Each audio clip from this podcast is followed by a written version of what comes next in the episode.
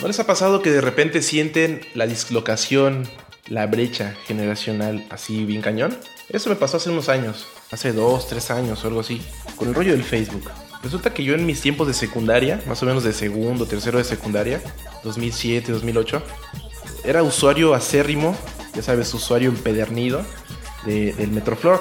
El Metroflog es como, bueno, fue porque si tú te metes a metroflog.com ya parece que el dominio está en venta, ¿no? Ya no pegó para nada. Pero era un espacio donde tú podías subir fotos y la gente, tus amigos, quien tuviera tu link, podría eh, comentar, ¿no? Podía hacer comentarios acerca de la foto. Se llamaban, en el rollo del Metroflog, ya sabes, en el micromundito del Metroflog, se llamaban firmas. Entonces, pues tú de una manera muy alucinada llegabas con la gente y les decías, Oye, ¿me firmas mi metro? y la gente era así como de, Órale, pero pues tú me vas a firmar el mío, ¿no? Y así un rollo más o menos entretenido, ¿no? Era chido porque pues en teoría tenías como muchas libertades, ¿no? O sea, podías subir fotos de tu perrito, de la comida, de, de- de ti. Eh, en aquel tiempo no había selfies, o por lo menos no se le llamaban así, ¿no? Este, era más difícil que los celulares trajeran eh, la cámara frontal. Pero pues sí, o sea, de repente era como voltear así hacia el cielo y medio tratar de atinar tu ojo con el lente de la cámara de tu celular y, y más o menos hay unas fotos ahí medio movidas, ¿no? Pero, pero era chido, ¿no? Era, era esa emoción de... Un saludo para el más sensual de las personas del mundo, Kerwin Sama.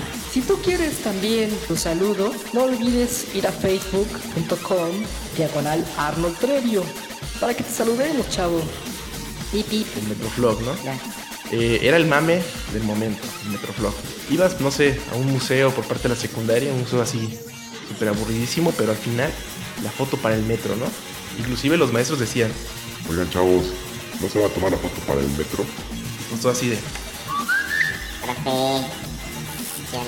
¿no? Entonces, bueno, la cuestión con el Metroflog se fue más o menos ahí jodiendo. Luego apareció el Facebook en el 2000. Bueno, yo lo empecé a utilizar a partir del 2010, el Facebook. Eh, ya a partir, cabe mencionar, de ese momento, pues ya el Metroflog lo tenía un poco olvidado, ¿no? Estaba un poco mosqueado por ahí. Este, pues llega el Facebook y le da totalmente en la torre, ¿eh? Al metro. Ya después en el auge del Facebook me metí a mi, a mi Metroflog antiguo, ¿no? Ya con telarañas por ahí. Este, y pues sí, estaba bastante de, de- de tristeza, ¿no? O sea, ya inclusive Metroflog en su intento de, de continuar con los jóvenes de hoy, ¿no? los jóvenes de, ese 2010, pues ya inclusive hoy ha añadido una, una- un pequeño botón de Facebook, ¿no?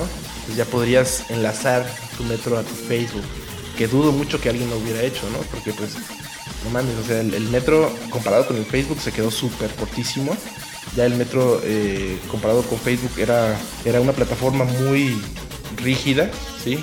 Muy, muy así medio gachona.